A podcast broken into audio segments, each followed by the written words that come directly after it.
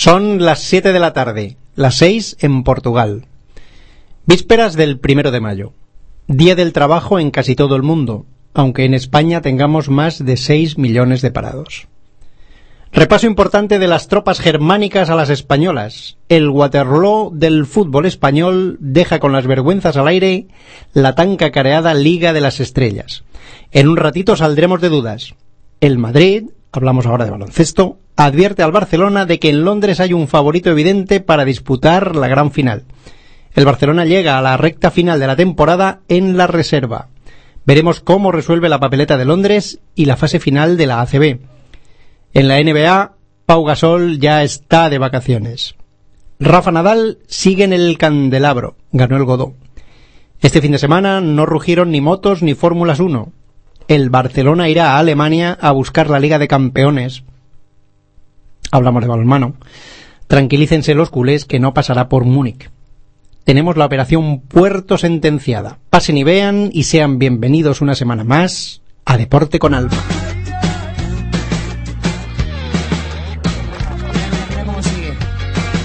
En Radio Alma, Deporte con Alma.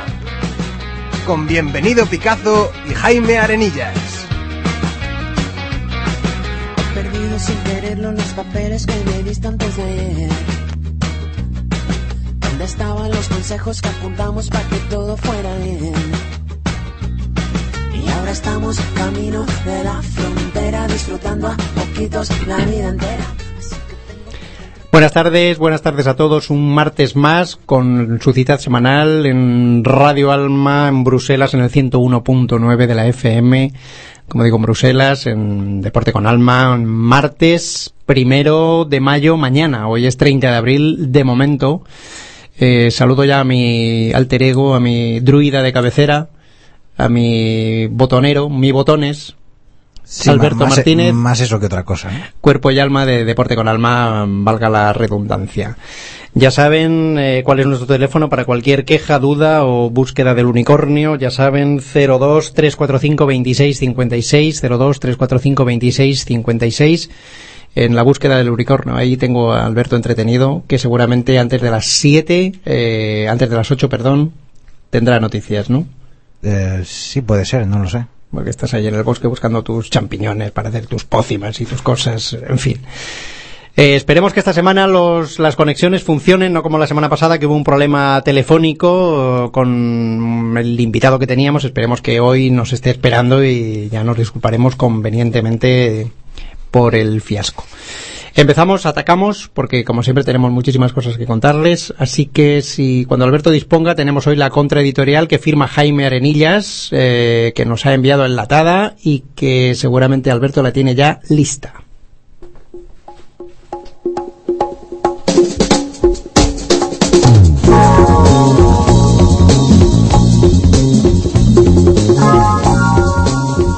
Aún recuerdo cuando de pequeño mi padre intentó infructuosamente convertirme al madridismo.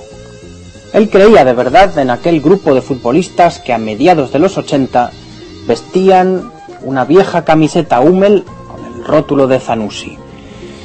Pese a no conseguir nunca llevarme al huerto, en mis recuerdos de infancia el Real Madrid era un equipo muy diferente al que tienen sus aficionados hoy en día. Digo, y no soy dudoso para la audiencia, que aquel Madrid tenía algo distinto, algo que le rellenaba el escudo con materia intangible. Puede que Santillana o Juanito no fuesen tan buenos como Cristiano Ronaldo o Zidane, pero sentían la camiseta y conseguían enfervorizar al público cuando venían maldadas. Ahora que se habla de la necesaria remontada ante el Borussia Dortmund, se recuerda con nostalgia aquel Madrid donde se mezcló una generación de curtidos veteranos con la famosa quinta del buitre. Eran otros tiempos, otro tipo de jugadores y otra forma de entender el fútbol y la vida. En aquel entonces, el Madrid comenzaba las remontadas con las arengas de Juanito o de Camacho. Eran jugadores que insuflaban emoción al resto a base de casta y de valor. Aquel Madrid tenía toreros, y tenía hombres. Por tener tenía hasta un presidente que parecía salido de una película de lampa americana, pero que en cada calada de Winston dejaba un verbo castizo y cañí que también hacía ir a la gente al estadio. Florentino tendrá mucho dinero y muchas influencias, pero no transmite ni la mitad de sentimiento que mostraba aquel desgarbado pero intenso Ramón Mendoza. El Madrid de ahora es una ONU llena de egos insensibles y poco convincentes. Nada más lejos de futbolistas que marcaron una época y que ahora parecerían ridículos, como Tendillo, Butragueño, Juanito, Gordillo, Agustín o Ricardo, el soso gallego. Eran estos jugadores que no hacían vídeos en internet para incentivar a las masas a acudir al estadio, ni tampoco los necesitaban. El madridista de entonces creía en la manida magia del Bernabéu porque el Madrid era un equipo con identidad y con voluntad.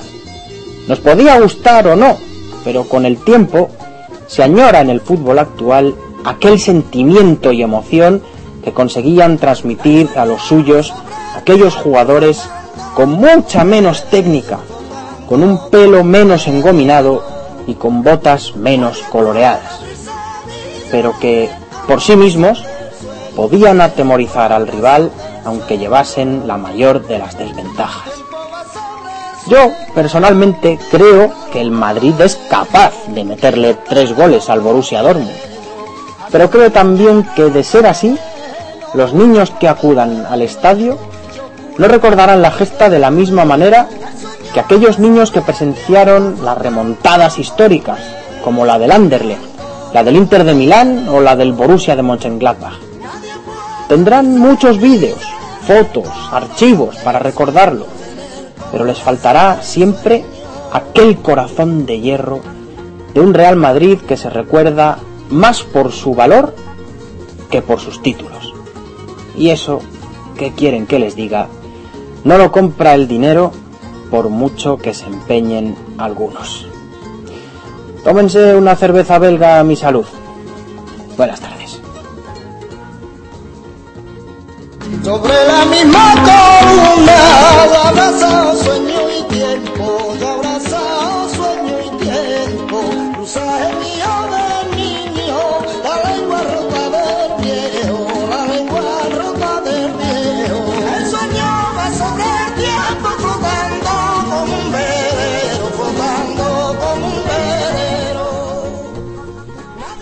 Ahí ha quedado la reflexión de Jaime tan tan de actualidad a unos minutos prácticamente de la remontada que yo creo que el Madrid va a... ¿Me mojo o no me mojo? Para el cual es el salido Yo- de Albacete, ¿no? Yo creo que, que, que sí, que sí, que va a remontar, que va a remontar, en fin. Yo co- comparto una parte de este editorial, pero yo que sé, me parece que no es una cosa que sea exclusiva del Real Madrid. Yo creo que esto pasa hoy en día en el deporte en general. Y yo diría que los grandes clubes... eh, En la vida, en el cine, en la literatura, en todo Sí, no sé, no sé, que quizá Jaime tenga algún problema con el tema madridista, no sé, habrá, habrá que hablarlo con él. Eh, bueno, bueno, deja que se defienda, no, no puede estar, no un- abuses, no abuses de tu... Dice que conozco un terapeuta argentino fantástico para, ¿Pero qué esta- para estas cosas. ya habrá tiempo, ya habrá tiempo para psicoanálisis, pero eso será en otro momento, quizá la semana que viene. Ahora, cuando me hagas la señal, que esto es como si fuese que somos una pareja de mus de lo más solvente, cuando me hagas la señal doy paso a los titulares de la jornada.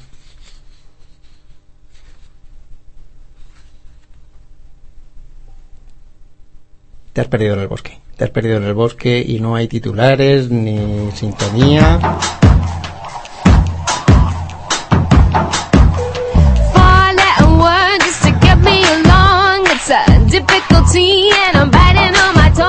Hoy empezamos con una pequeña batería de noticias de ciclismo.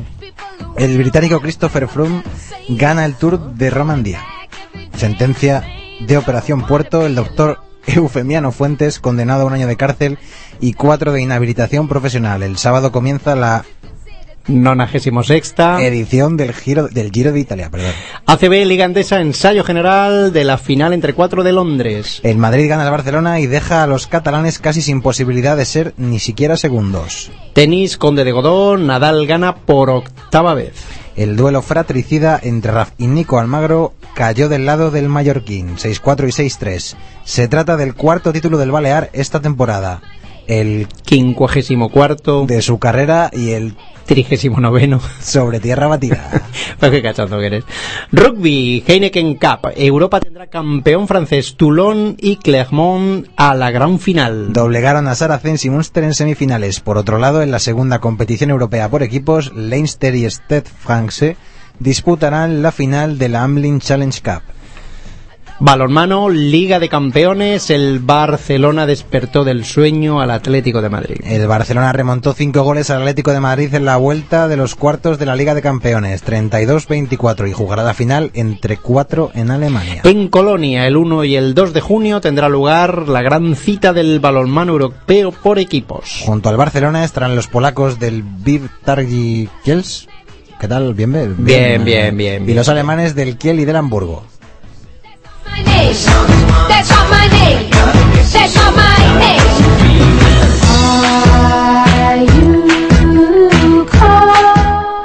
Fútbol, Liga de Campeones, semifinales, partidos de vuelta. Papeleta para los nuestros. Después del baño de la ida, solo un milagro puede llevar a, Ma- a Real o Barça a Wembley. En la Europa Liga, el Chelsea de Rafa Benítez con pie y medio en la final. En la semifinal entre Fenerbahce y Benfica, el 1-0 de la ida para los turcos sigue dejando en igualdad la eliminatoria que se decidirá el jueves en Lisboa. Y la Liga BVA, la clasificación ha quedado vista para sentencia. Salvo vuelco imprevisto, el Barcelona ganará su vigésimo segundo campeonato. Me has pillado, me has pillado. El Madrid acabará segundo. El Atlético vuelve al podium tras años de ausencia y jugará la previa de la Liga de Campeones, una sorprendente Real Sociedad. Liga adelante, segunda división. El partido de primera en segunda acabó en reparto de puntos. Era entre el Elche y el Gerona. Otros dos partidos de primera la semana que viene en la Liga Adelante. Villarreal Elche y Gerona Alcorcón. El Aro Rioja Volley, campeón de la Superliga Femenina de Voleibol. Ganó su segundo partido en la cancha del Nuchar Tramet Murillo, también riojano. Aro Rioja Volley suma su tercer título de liga a los de Copa y Supercopa.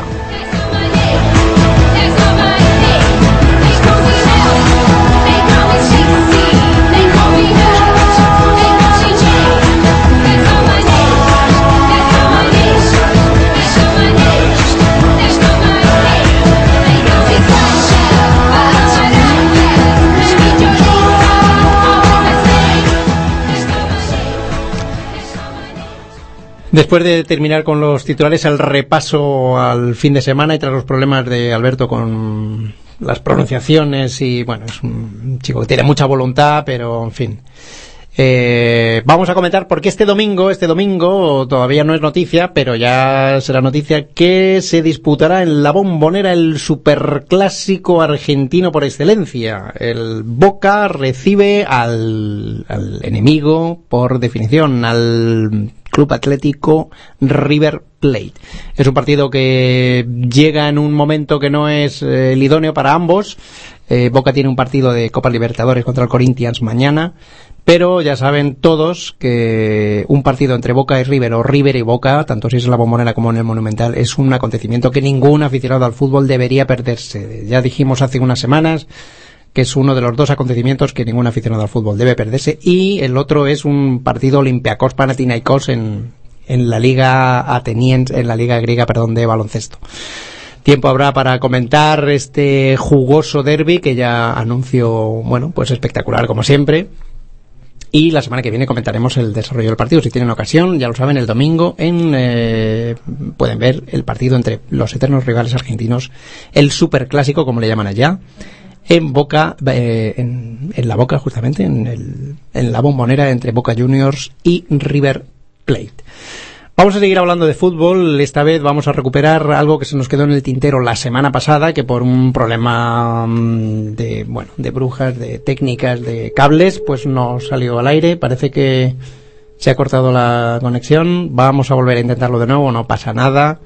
Alberto está un poquito torpe, bueno, ya lo conocen, ya conocen que no es el... Pero tenemos un problema con las conexiones últimamente un poquito rara. Bueno, parece que... Bueno, vamos a seguir eh, en acción. Eh, el Barcelona, el Barcelona de balonmano remontó al Atlético de Madrid, un partido que tenía más o menos encarrilado después del partidazo que hicieron en Madrid los colchoneros, pero el Barça es mucho Barça y remontó. Ya tendremos ocasión de comentarlo con en la charla después con Adrián o con Daniel seguramente.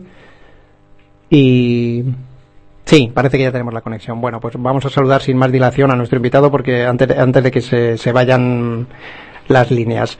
Eh, vamos a seguir hablando de fútbol, como ya hemos dicho antes en los titulares, pero el fútbol no de River ni Boca, ni de Madrid, ni de Borussia, ni de Barcelona. Vamos mm, unos peldaños más abajo donde se vive el fútbol con una intensidad diferente, pero con una imaginación desbordante. Vámonos a ir hasta Valencia para saludar a Tony Hernández, que es nada más y nada menos que el presidente del Huracán Valencia Club de Fútbol. Buenas tardes, don Tony Hernández. ¿Qué tal? Muy buenas tardes. Hola, hola. Ay, qué susto. Tenía, tenía miedo de que no tuviésemos la conexión.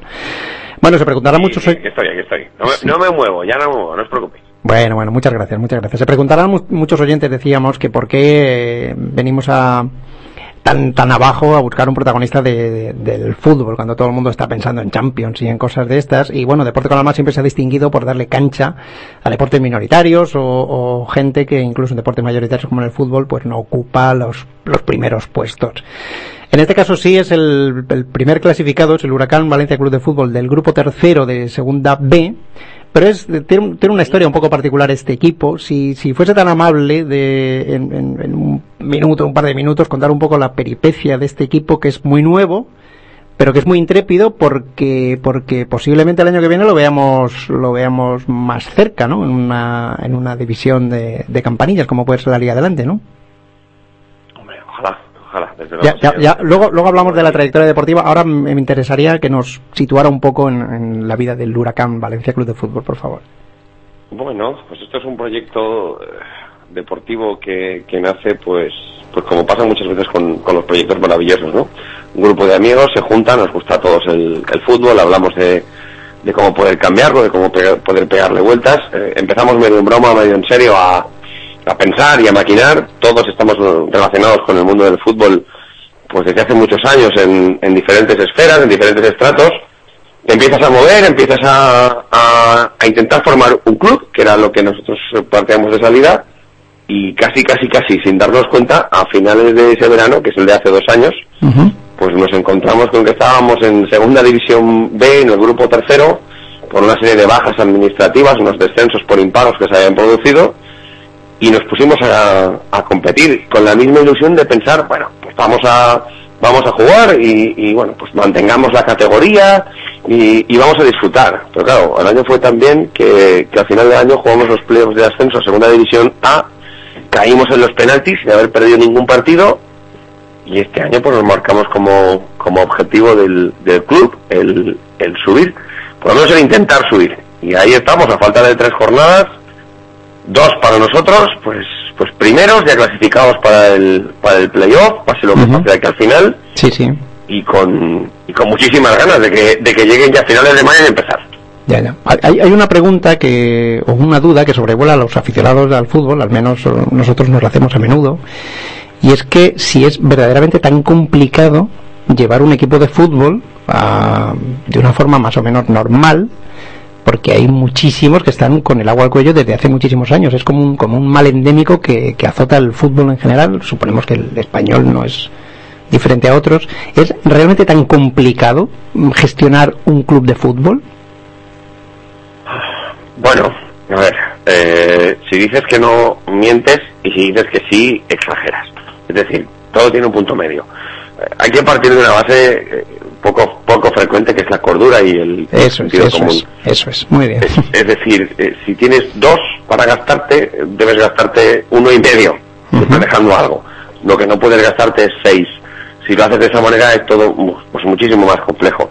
Nosotros somos nuevos, eso tiene sus desventajas, pero también tiene sus ventajas. No tenemos eh, un pasado negativo, no tenemos deudas contraídas, no tenemos malos balances anteriores, eso nos permite pues una facilidad de movimientos importante porque bien es verdad que en muchas institu- instituciones deportivas en los últimos tiempos se implantado otro tipo de gestión pero como viene de gestiones anteriores muy nefastas eh, van con un baje histórico muy negativo que les lastra demasiado nosotros en ese sentido tenemos esa ventaja. No tenemos un pasado ni positivo ni negativo, estamos generando nuestro propio presente y eso nos da pues más manga ancha, más facilidad, más eh, maniobrabilidad, pero que nuestro secreto, si se puede llamar secreto, es aplicar sentido común. Si nosotros hacemos una previsión de dos, intentamos no gastar ni esas dos. Lo antinatural y lo que lleva después a lo que le pasa a muchos es que si te gastas seis, te metes en un lío que luego no puedes salir. Eso es algo que se cae de su propio peso. ¿Han tenido algún apoyo institucional? Hay que recordar a nuestros oyentes que no, que no sepan lo que es el huracán, que el huracán juega en Manises. No sé si es un, bueno, que recibieron apoyo de esta localidad o, o había un plan premeditado para ir hasta allá. ¿Han tenido algún apoyo No, institucional? nosotros, Sí. nosotros de hecho nuestra nuestra sede social se encuentra radicada en Valencia capital y jugamos jugamos en Manises primero porque bueno pues los, lo- el tratamiento desde el primer momento del ayuntamiento de Manises ha sido excepcional con con nosotros. Ahí estamos en estamos en casa. De hecho tenemos toda nuestra estructura de fútbol base allí también. Son 27 equipos con más de 450 niños. Y todo lo tenemos y todo lo tenemos allí pero realmente en España en los tiempos que corren apoyarse en eh, bueno pues, eh, a subvenciones institucionales ciertamente más que complicado es es imposible. Y a ese nivel nosotros no contamos con ayudas con ayudas públicas de ese de ese estilo la verdad que no Una, una cosa que sorprende muchísimo es que tienen, efectivamente, como acaba de comentar el señor Hernández, toda una estructura, eh, tienen un montón de equipos, un montón de cantera, un montón. ¿Eso ya estaba mm, estaba planificado o cómo ha sido? Eso era el origen, eso era el origen del club. Hace dos años no había nada, lo hemos ido construyendo en todo este, en todo este tiempo. Y, y eso era el origen, eso era el, el leitmotiv de este proyecto, generar, generar cantera, generar base. ¿Hay alguna y similitud, per- per- perdón que le interrumpa, ¿hay alguna similitud con el invento aquel que fue el Ciudad de Murcia? ¿O son cosas que no tienen. Sí, en el No. sentido de, bueno, el Ciudad de Murcia era un, un equipo que se formó, que bueno, que llegó, hasta- estuvo a punto de Sí, no, a primera, se- se- que luego se- desapareció con... Murcia como, como todos. Pero eso, aparte de que se hizo en segunda división A y fue otro asunto distinto, nosotros generamos una estructura de la base hacia arriba del todo. Nosotros tenemos niños de 4 años Sí, sí. hasta el primer equipo. Son 27. 27 equipos, 450 jugadores, más de 50 formadores. Una masa social de 1.300 personas surgida de la nada. Sí, De la nada porque hace dos años no existía.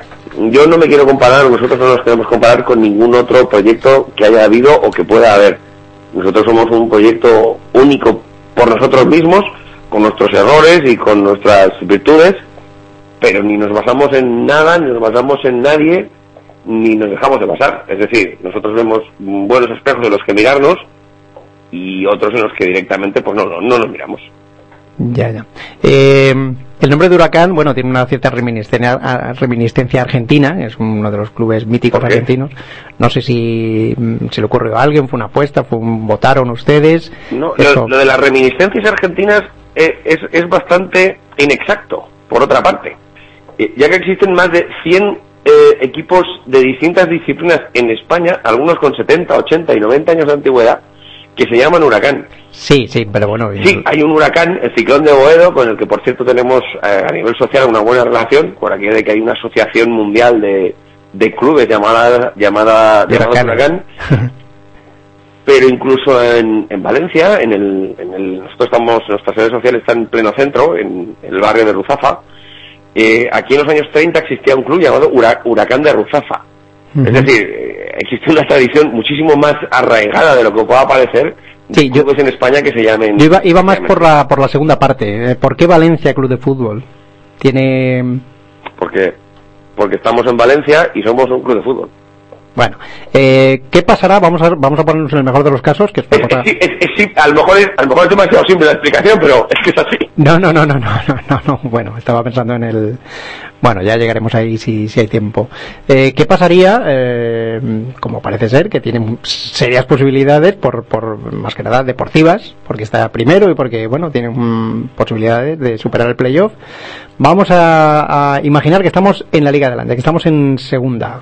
¿Cuál es el. Imagino que ya lo habrán hablado millones de veces. ¿Cuál es el planteamiento? Eh, supongo que Manises no tiene el estadio mm, acondicionado. ¿Cuál es? cu- Cuénteme, estamos en segunda división. ¿Qué hace el Huracán Valencia Pues- Club de Fútbol? de, de momento llegar a segunda división. Es que una de la- uno de los grandes efectos también del mundo del fútbol es eh, vivir tres meses más allá olvidándote de lo que tienes ahora mismo. Que nosotros tenemos planes previstos en caso de, bueno, yo creo que seríamos bastante insensatos si no lo tuviéramos. Que no tenemos una decisión total y absolutamente tomada con respecto a las decisiones finales, eso también que nuestros esfuerzos se centran al 400% en subir a Segunda División A y tener el problema de tener que decidir. Eso es tan verdad como que estamos hablando ahora mismo por teléfono. Eh, Valencia puede aguantar tres equipos en ahí, en el candelabro, como decimos aquí. La ciudad de Valencia, me refiero. Aguanta, los aguanta Madrid, por ejemplo. Los aguanta Sevilla. Barcelona no ha llegado a tener en primera en primera división, pero sí entre primera y segunda división. Los aguanta Sevilla entre primera y segunda, los ha llegado a, a aguantar cuando el Leipzig ha estado en segunda A. ¿Cuáles son, ¿Cuáles son las relaciones con el Levante y con el Valencia? Bueno, con el Valencia ahora mismo es que relacionarte es complicado porque no sabemos quién manda. Bueno, Y con el y con el Levante las relaciones son muy buenas. sí. ya. O sea que, bueno, se podría establecer algún tipo de... No se ha pensado en la posibilidad de fusiones o cosas de estas. Hasta ahí no llegamos, ¿no? En, absol- en ab- en absoluto. El Huracán Valencia Club de Fútbol tiene vocación de quijotesca y Y va a ir... nosotros somos nosotros, ellos ellos son ellos y, y cada uno en su casa y Dios en la de todos.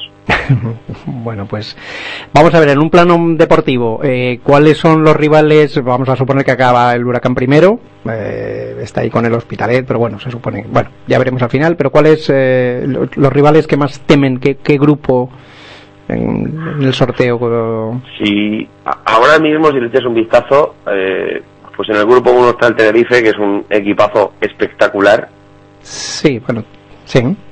Equipazo espectacular que hace ya muchas semanas que, o varias semanas que lo tiene que lo tiene hecho para jugar en el playoff eh, casi tiene definido el primer puesto porque le saca seis puntos al Leganés y quedan Sí, es y quedan nueve. En el grupo segundo la lucha está muy abierta porque el Deportivo Alavés y la IVA se la están jugando incluso el Atleti B. Le está solo a cinco puntos del Deportivo Alavés y le quedan también tres partidos. Al Deportivo Alavés lo conocemos porque nos cruzamos en Copa nos eliminaron en las en la prórroga y luego en el grupo cuarto hay una lucha muy abierta entre Cartagena y Jaén. Mm, sinceramente, todos los que queden primeros, incluso segundos de los que te acabo de nombrar, son equipos que por todo tienen, tienen todo para estar en segunda A la próxima temporada. Temer, pues eh, a nadie, respetar a todos y, y el lunes 20 de, de mayo, Dios mediante, pues estaremos en Madrid en la Federación Española de Fútbol para sacar la bola que nos toque. No tenemos especial obsesión con que nos toque uno o nos deje de tocar. ¿Cuál es, eh, para jugar en segunda B, ¿qué se necesita? ¿Se necesita experiencia? ¿Se necesita...? Jugar en segunda B. Sí, sí, sí, sí. Qui- Quiero decir, eh, un fútbol, eh, no sé cuáles son los planteamientos. Siempre se dice que la segunda división es una es una división muy dura, que bueno, que, que, que hay que morir en cada partido. ¿Pero Y ¿Te estas refieres a cosas. segunda B o a segunda A? En segunda B, en segunda B. Sí, sí, me refiero a segunda B. En segunda ¿Segunda A, qué se necesita? Pues, segunda A es se conocida, Se necesita 22 jugadores en una, en una plantilla, un campo de fútbol que reúne las condiciones. sí, pero hay, ca- hay campos de que fútbol, justamente, hay campos de y fútbol que... registre la que... Federación Española de Fútbol y, y, una, y una mínima estructura para poder funcionar. Sí, pero me refiero al planteamiento mm, táctico de, lo- de los equipos. Eh, los equipos juegan al toque, o juegan al pelotazo, o juegan a... mm, Los juegan equipos juegan como pueden porque aquí hay, hay campos más grandes, otros más pequeños. Nosotros, por ejemplo, tenemos un campo de hierba artificial, otros muchos lo tienen de hierba, de hierba natural, unos están mejor cuidados, otros están peor cuidados. Eh, aquí no hay un, un estándar, digamos, como puede haber en primera o en segunda división, más o menos, un campo un poquito más grande que otro, pero, pero hay un estándar de, de superficie y de, y de mm, tratamiento, y aquí no. Aquí, pues por ejemplo, puedes jugar, ¿qué te diré yo? En Alcoy, que es un campo muy grande de hierba natural, un domingo, y al sábado siguiente venir a Manís, que es un campo más pequeño de hierba artificial, por ejemplo. Ya, ya. Bueno, o sea que en principio están todos en... Entonces, ni se juega igual en un campo que en otro, ni se, ni se plantean los partidos de la misma manera, ni la forma de jugar es la misma. Ya, ya. Eh, la plantilla está compuesta por... eh, ¿Son profesionales? ¿En qué porcentaje? ¿Son todos profesionales? Los jugadores me refiero, evidentemente. 100% de profesionales. Ya, ya. Y para... Bueno, yo imagino que están todos perfectamente capacitados para jugar en segunda, aunque supongo que, bueno, pues cada año habrá idas y venidas y estas cosas, ¿no? El... el luego, en la categoría en la categoría en la que estamos hay jugadores muy expertos, hay jugadores que han tocado segunda división, hay todos jugadores que han tocado primera división, hay jugadores que han jugado hasta hasta Liga de Campeones. Es decir, tenemos una plantilla de ese nivel perfectamente preparada y con experiencia más que de sobra para, para afrontar esta categoría. Bueno, pues eh, simplemente le, le agradecemos enormemente su participación. Queríamos dar a conocer a nuestros oyentes que, que no solo de Champions League y de glamour vive el fútbol o el aficionado, eh, hay equipos y gente honrada, honesta, trabajadora y con sentido común, con mucho sentido común, no, porque da la sensación leyendo la prensa deportiva habitualmente que los equipos de fútbol están en manos de aventureros, porque se cometen cada mm, agujeros negros y cada deudas y cada cosa, de- en fin, ¿cuántos cuántos equipos deberían estar desaparecidos según sus cálculos? En todo el No, panorama? yo no hago cálculos de eso. No, no, me ¿Por preocupo qué? por mi equipo, no, no me preocupo por Bueno, pues cálculos, la verdad. desde, desde Radio Alma, desde Deporte con Alma, le deseamos la mejor de las suertes en su aventura, que no es tan aventura, sino que es un proyecto consolidado y serio, como hemos podido constatar. Y ahí está, ahí está el huracán liderando el grupo tercero de Segunda B a apenas un par de jornadas o tres, porque bueno, es un, es un grupo impar, ¿no? Porque hay un... Correcto. Entonces, le quedan a ustedes dos partidos, si, si mis datos no son... Dos partidos, quedan tres jornadas. Eh, Efectivamente. Bueno, pues desde, insisto, desde Radio Alma le deseamos la mejor de las suertes y ojalá el huracán no caiga en los penaltis esta vez en el playoff y lo podamos ver el año que viene, pues deambular por, por estadios de más, de más glamour y por segunda división y, y quién sabe si un pasito más adelante. Desde nuestro programa, pues. Muchas eh, gracias. Muchísimas gracias por su participación y muchísima suerte y estaremos muy pendientes de, de- de- de los avatares de este equipo tan tan tan soñador que es un, es un aliento y un aire fresco para el fútbol. Don Tony Hernández, pues insisto, muchísimas gracias, enhorabuena y mucha suerte. Muchas gracias. Un abrazo. Deporte con alma. Bueno, pues ahí ha quedado este toque friki que diría Alberto. ¿Qué te ha parecido? Bueno, de friki poco, ¿no? Esto ha sido una maravilla. Sí, bueno. Y friki es hablar de, yo qué sé, de, de- de- de ciclistas de nombre impronunciable que han- y, y- y- y país impronunciable, pero, pero de, esto, no, esto es una maravilla. No, es que me hace, es un equipo que le, le llevamos siguiendo la pista desde hace tiempo porque me, me, me, me parece curiosa la trayectoria y me parece más curiosa que esté en manos de gente sensata, que no es lo normal. en Sí, el sor- fútbol. sorprendentemente sí. Eh, la verdad es que como tú dices, bueno, yo tampoco es que sea un conocedor de, de la, No, la, pero bueno, lo- la parte administrativa gestora del fútbol, pero por la fama que tiene sí, pa- parece que es un club de vividores, ¿no? Es un- Eh, de no sé. magnates y mafiosos, Sí, sí, de ¿no? gente hasta, de- hasta ese punto. Bueno, seguiremos, de todas formas, seguiremos indagando y seguiremos marcando muy de cerca a este grupo a ver si... Va a haber que hacerse so- socio de otro club. Bien, estamos ya que lo Eh, tiramos, ¿eh? Sí, va a haber que... Vamos a aumentar la nómina de... Ay, es verdad, se nos ha olvidado... Bueno, podríamos haber Tú no tenías algo que ver con el país valenciano, ¿no? Eh, Nada, nada que ver, no. mm, No, sí, no. yo soy ciudadano del mundo. o sea, Ah, vale, vale. que- No, era por si te caía bien el, el Valencia o algo, no sé si... Mm. Amunt. Bueno, vamos a seguir con nuestro programa, vamos a seguir porque seguramente hay gente que nos está esperando, está reclamando, está pensando que no tiene la conexión bien, pero antes de dar paso vamos a seguir avanzando, vamos a seguir comentando mientras Alberto nos hace una nueva conexión, que el pobre está ahí con siete manos, es como la diosa Shiva esta, que, que es, es tremendo. El Panathinaikos deberá celebrar a puerta cerrada los próximos cuatro partidos de Euroliga eh, que juegue de local, evidentemente el Panathinaikos de baloncesto debido a las infracciones repetidas y flagrantes de los estatutos de la competición. Esta es la frase rimbombante y eufemística que utiliza la FIBA para decir que son un poco gamberros y un poco, en fin. Ha sido sancionado con la módica suma de 100.000 euros, que es una miseria eh, para un equipo tan tan potente. Bueno, ya saben que ir a jugar a, a- a Grecia es toda una aventura y, y, bueno, estos buenos hombres se dedican a, a quemar bengalas, a romper sillas, en fin, este tipo de cosas. Yo creo que esta sanción es un poco es un poco benigna para lo que se merecen. Vamos a comentarlo ahora con, nuestros expertos a ver qué les parece. Pero yo creo que la FIBA debería tomar cartas en el asunto y tomarte el asunto en serio porque no es de rigor.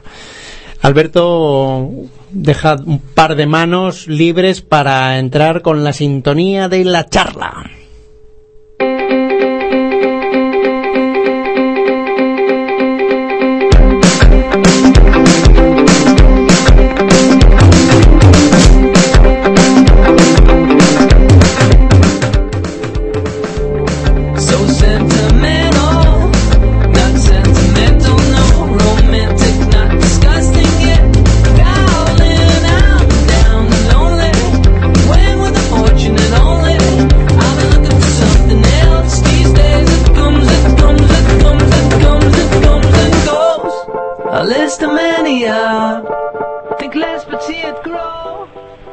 Eh, después de esta sintonía que ha durado un poquito más de lo habitual, porque estábamos aquí mirando lo- el Panathinaikos y el Olympiacos y las sanciones, saludamos ya sin más dilación, creo que a Daniel Justo. Hola. Hola, bienvenido. Hola, qué susto, qué susto. No, no, Este Alberto me tiene loco, no, yo no gano para sustos contigo, ¿eh? Me vas a comprar otro marcapasos porque me lo tienes... eh. Bueno, afortunadamente se oye perfectamente la voz de Daniel Justo que nos llega con total nitidez y con, con la tranquilidad y el pozo que, que necesita este programa de vez en cuando. Bueno, ¿qué tal todo? ¿O ¿Estamos ya en primavera o sigue nevando como hemos visto que nevaba ayer por allá, no? Hace fresquito, ¿no? Está siendo muy largo, muy largo esta, este invierno primaveral que tenemos. A ver si... A ver sí, a si- mí que me gusta salir en bici todos los días, miro a ver si se hace bueno, pero aquí es, es difícil salir con este tiempo. Bueno, tú eres un chicarrón del norte y tú eres capaz de, de andar en bici por el Himalaya, o sea, no nos, quepa- no nos cabe la menor duda. Bueno, pues eh, vamos a atacar ya sin más dilación porque andamos hoy un poquito justos. Eh, vamos a ver qué qué pasó en el Palau. ¿Qué pasó en el Palau eh, La que el magia Barça del Palau, hubo magia. hubo Bueno, ha habido varias magias, ¿no? Vamos a vamos a hablar de balonmano, si te parece. Que al final, bueno, al final hablado de, de las grandes remontadas del equipo de- del Barcelona en el, en el Palau Blaugrana y bueno, era, era de esperar porque el- el- realmente el partido que hizo el Barça en la ida fue, fue muy malo, no era el nivel de- del equipo y era previsible que por lo menos, no era fácil la, porque cinco goles a este nivel no, no se remontan tan fácilmente, pero si el Barcelona estaba a su nivel era asumible asumible esa, esa renta. Y el partido empezó bastante igualado pero pero a partir del, minuto 10 el Barcelona con un inconmensurable Saric a día de hoy si no es el mejor portero del mundo pues por lo menos en el que más en forma está le, le aguó la, la vida al Atlético Madrid que no vio portería casi en toda la primera parte y rápidamente pues cogió una ventaja de, de nueve goles se puso llegó a estar 12-3 pero el Atlético no, no es un equipo que se, que se deje vencer fácilmente. Es un equipo que tiene mucha garra, que tiene mucho, mucha fuerza y bueno, pues eh, se mantuvo durante todo el partido, pues haciendo la goma, acercándose. La verdad es que el Barcelona parecía que tenía el partido controlado, pero, pero hubo un jugador que es Aguinagalde, que se echó el equipo a la, a la espalda. Para mí es el, el mejor pivote de, la actualidad a, día de hoy y casi el, mejor jugador. Metió 11 goles sin fallo, tiró hasta penaltis, defendió. Bueno, lo hizo absolutamente todo, acompañado de, de un gran Bali que, que- que le, le encontró bastante en los 6 metros. Pero Barcelona apoyándose en su gran defensa, en el público, en, el, en la gran portería, pues eh, sacó adelante el partido con, con una primera línea que jugadores como, como Rutenka, como, como Montoro estuvieron a un gran nivel y bueno pues era era favorito de Barcelona y aunque el partido de vuelta de ida puso las cosas difíciles pues estará en, en Colonia el 1 y el 2 de junio Bueno, ¿y ahora, ahora qué? Ahora, equipo del que, del que se ha escuchado mucho de que si le ayudaban o no pero eh, la- sabíamos que la eliminatoria con el Vesprem eh, iba a ser igualada y que probablemente de ahí pues saliera uno de los grandísimos favoritos a ganar y finalmente el Kiel se, se impuso ¿hay, habrá, ¿habrá sorteo o no habrá sorteo? sí ahora Hay sorteo, ¿no? pues alemanes Ujú, el Fútbol Kiel, un equipo polaco, el, el Vive y el Fútbol Club Barcelona. Sorteo libre, esperemos que que estar dirigido y pues veremos qué, ocurre en, en, en Colonia. Aún tenemos mucho tiempo para, para analizar la, la Final Four. Bueno, pues eh, tenías aquí, per- perdona que te, que te pise los pies, pero esto es así. Eh, tenemos eh, la Final Four de la, de la Champions de Fútbol Sala o el, el- el- el comentario sobre el campeonato de pelota a mano. Uno de los dos, el que, el que más te plazca, coméntalo. Sí, vamos a. Bueno, rápidamente eh, se disputó este fin de semana la, la Final Four, que si aquí no se celebra en Colonia, esta se, se celebró en, en Tbilisi, en la capital de, de Georgia, un poquito un poquito desmano. Un poquito pero- desmano, sí. Pero bueno, pero bueno, era normal, porque competían un equipo de Georgia, un equipo ruso y un equipo kazajo, aparte de- del Fútbol Club Barcelona, por lo que pues el, el centro demográfico de- del fútbol sala parece que se ha desplazado muy al este y los equipos eh, europeos más tradicionales pues están, están un poco por detrás. Y una pequeña sorpresa, el Barcelona iba, iba como favorito, eh, también el Dinamo Moscú con, con un grandísimo equipo, pero se dio la sorpresa y el equipo kazajo de- del Kairat pues, se impuso en semifinales a, por 4-5 al, remontando al Fútbol Club Barcelona. Partido igualado, bonito, en el que pues tuvo un poquito de suerte el equipo kazajo. Y tuvo una variante táctica muy muy interesante que es que su portero, que le, que le apoda Nikita, para que nos hagamos una idea, es un jugador que juega muy bien con los pies, entonces le permite al equipo pues jugar Con un libero. físicamente con superioridad eh, numérica durante todo el partido. Es una variante que yo creo que, que puede romper mucho lo que es el, el fútbol sala de aquí de adelante. Si empiezan a salir Es, porteros es, es una de mis con el- obsesiones. con los pies Perdona, Daniel, es una de mis obsesiones para el fútbol, que yo creo que el portero es una figura que está infrautilizada. Siempre, bueno. El Fútbol Club, el, el Barcelona sí que lo usa. Valdés durante estos años, siempre, él, sobre todo con Guardiola, ahora un poco Sí. menos tontito, él siempre iniciaba las jugadas con el pie, eso muchas Sí, veces. sí, todavía sí, pero se limita solo a iniciar la jugada. Yo creo que como debería ser, eh, debería jugar más adelantado. Pero bueno, eso es otra historia. Vamos a, vamos a seguir con el, la Final Four de fútbol sala. Bueno, pues con esta, con, con esta innovación que puede, que de cara al futuro puede ser muy, muy interesante, pues se impuso al, al Barça, al Barça y en las semifinales, pues el equipo local perdió el Liberastar contra el Dinamo Moscú por 2-5 y en la gran final, pues parecía favorito el Dinamo Moscú, pero el equipo kazajo con, en el que evidentemente juegan 10 brasileños y son todos brasileños, por lo que Que ya serán rusos, ¿no? tampoco tiene mucho. Pero bueno, se impuso 4-3 en, un, en una final muy, muy bonita y, muy, y muy disputada. Bueno, pues has dejado tiempo para hablar de la pelota a mano. Venga, un minutito. Sí, siempre. No, no hemos comentado este año nada. Pues bueno, este año la gran final la, la disputaba Matías Irujo contra Verasaluche en segundo, con, con Albisu de, en la retaguardia y con Zabaleta por parte de Irujo. Y fue un poco descafeinada porque cuando eh, iban 4-5 ganaba ya Irujo, pues hubo una desgraciada lesión de, de Verasaluce que se rompió el, tendón de Aquiles, la misma lesión que ha tenido Kobe Bryant, una, lesión bastante fastidiada que mantendrá más de, más de seis meses. Pues evidentemente, eh, Zanetti sí, pero a, su edad dice que incluso que podría volver. Eso dice lo Pero bueno, que volviendo a, la pel- Bueno. volviendo a la pelota a mano, pues claro, no, no pudo terminarse de disputar la, la final y el título pues fue para, para Irujo, que es su, su cuarta chapela, uno de, de los pelotaris más laureados de, de todos los tiempos.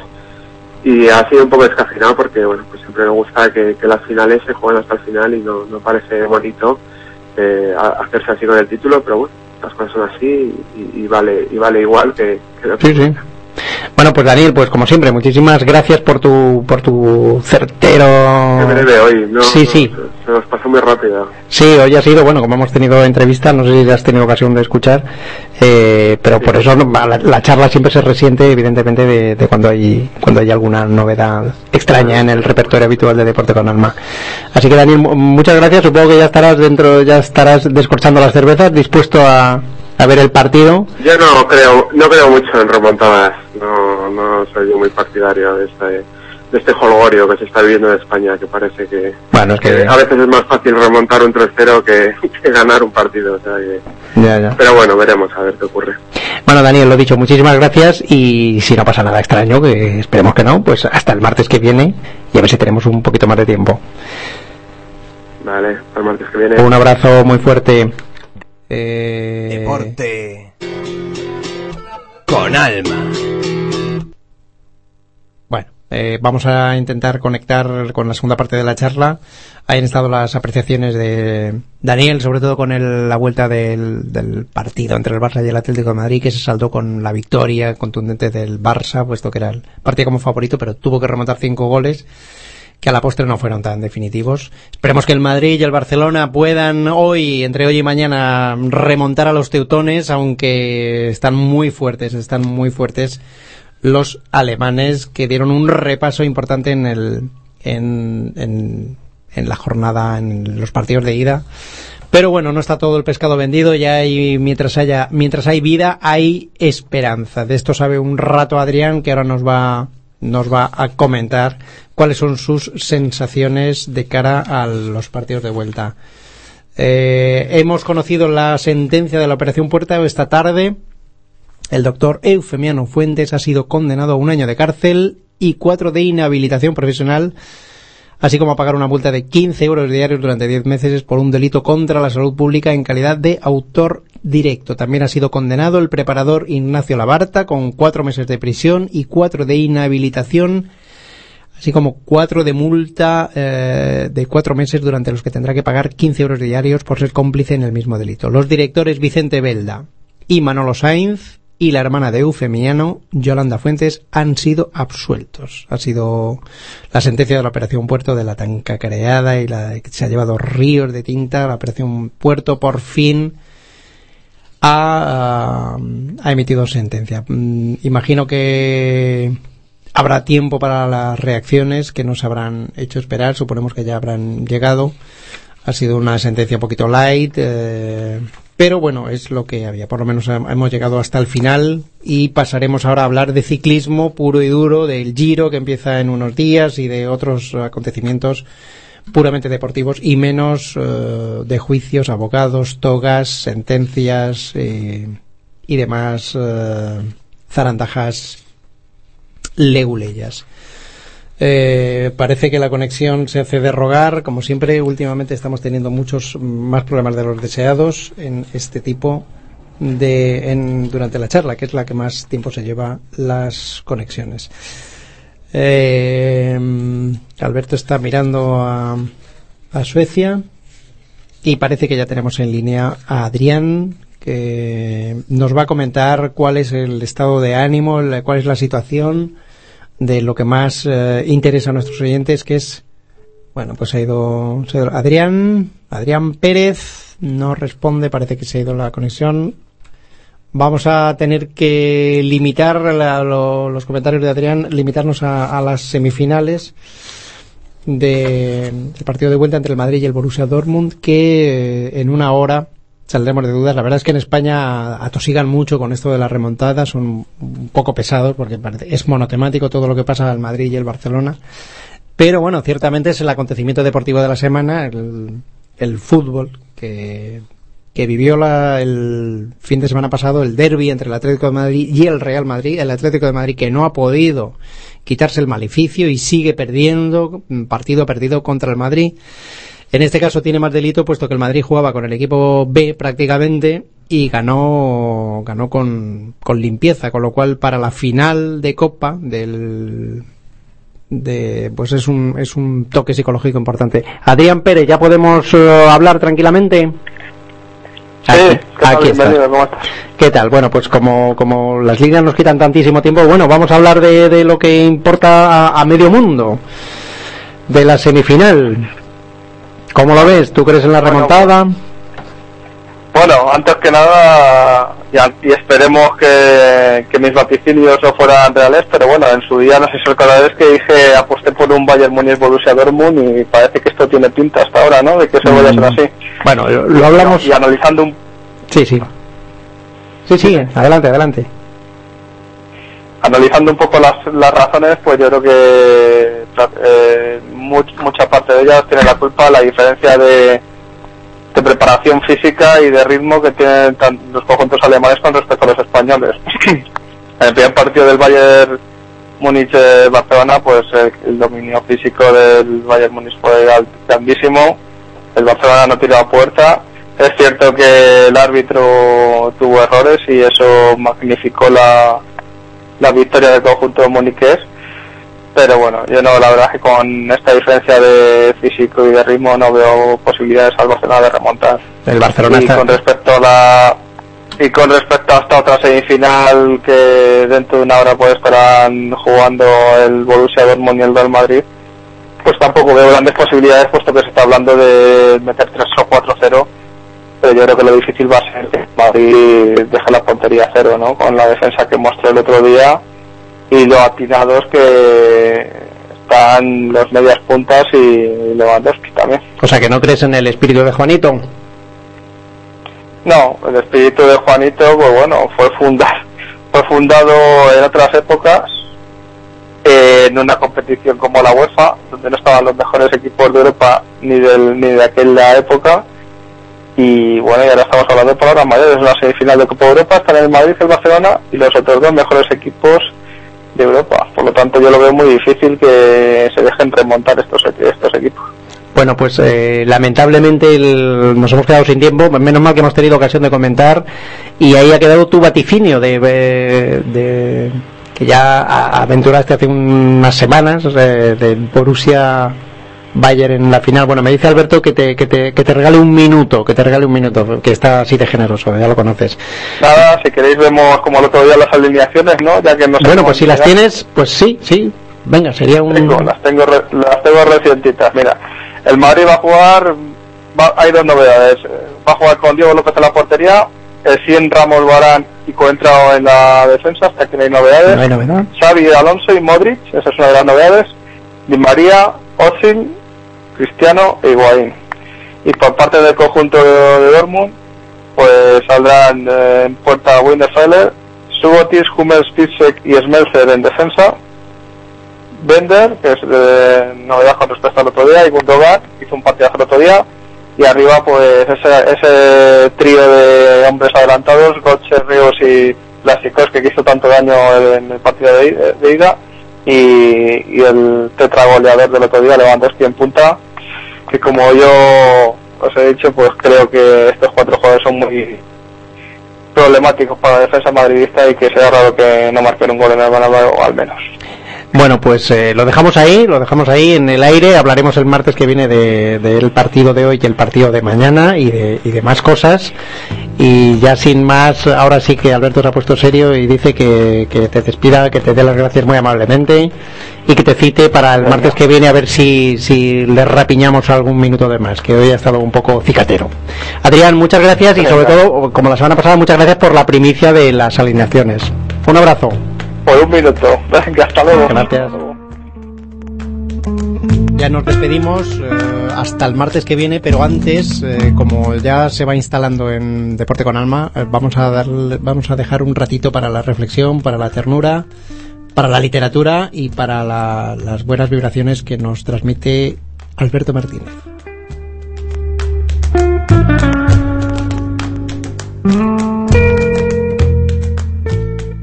El gol. El gol es el orgasmo del fútbol. Como el orgasmo, el gol es cada vez menos frecuente en la vida moderna. Hace medio siglo era raro que un partido terminara sin goles. Cero a cero, dos bocas abiertas, dos bostezos. Ahora los once jugadores se pasan todo el partido colgados del travesaño, dedicados a evitar los goles y sin tiempo para hacerlos. El entusiasmo que se desata cada vez que la bala blanca sacude la red puede parecer misterio o locura, pero hay que tener en cuenta que el milagro se da poco. El gol, aunque sea un golecito, resulta siempre un enorme gol en la garganta de los relatores de radio. Un do de pecho capaz de dejar a Caruso mudo para siempre. Y la multitud delira, y el estadio se olvida de que es de cemento y se desprende de la tierra y se va al aire.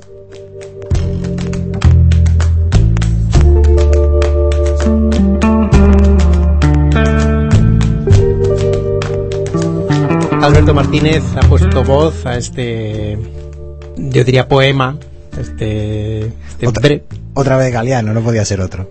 de, del maestro Galeano, de Eduardo Galeano, el escritor uruguayo que tanto ama al fútbol y tan bien lo describe en, en todas sus variantes. Ya tiempo tendremos de meternos en harina en, en programas futuros. Ya sin más dilación, pues eh, a la Madrid y Visca al Barça, aunque van a necesitar muchos alas y muchas viscas para superar la papeleta, el Tourmalet que tienen por delante. Por mi parte, eh, bienvenido Picazo que les habló durante esta, este rato, espero no haberles aburrido muchísimo. Me despido hasta el martes que viene, saludo a mi Fari de mis entretelas. Sí, hoy, hoy pongo otro tema. Ah, bueno, es verdad, es verdad, es verdad. Venga, sea. Y de provisa el viento la vida me debo y me hizo volar en el cielo infinito. Volaré, oh, cantaré, oh, oh, nel blu dipinto di blu, felice di stare lassù. Y volando, volando feliz me encuentro amado, amado que el sol que me talla en el mundo está lejos del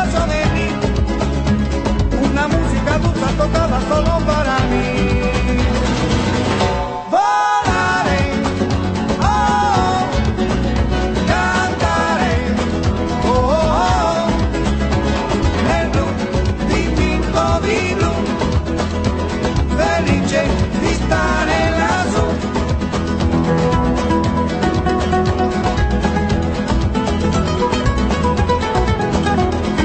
Pienso que sueño parecido no volverá más.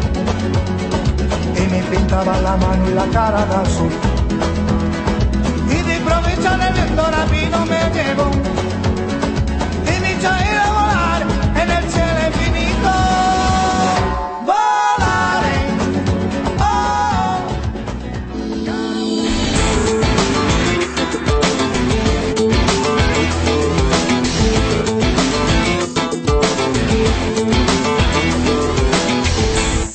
Te debo, nada me debes.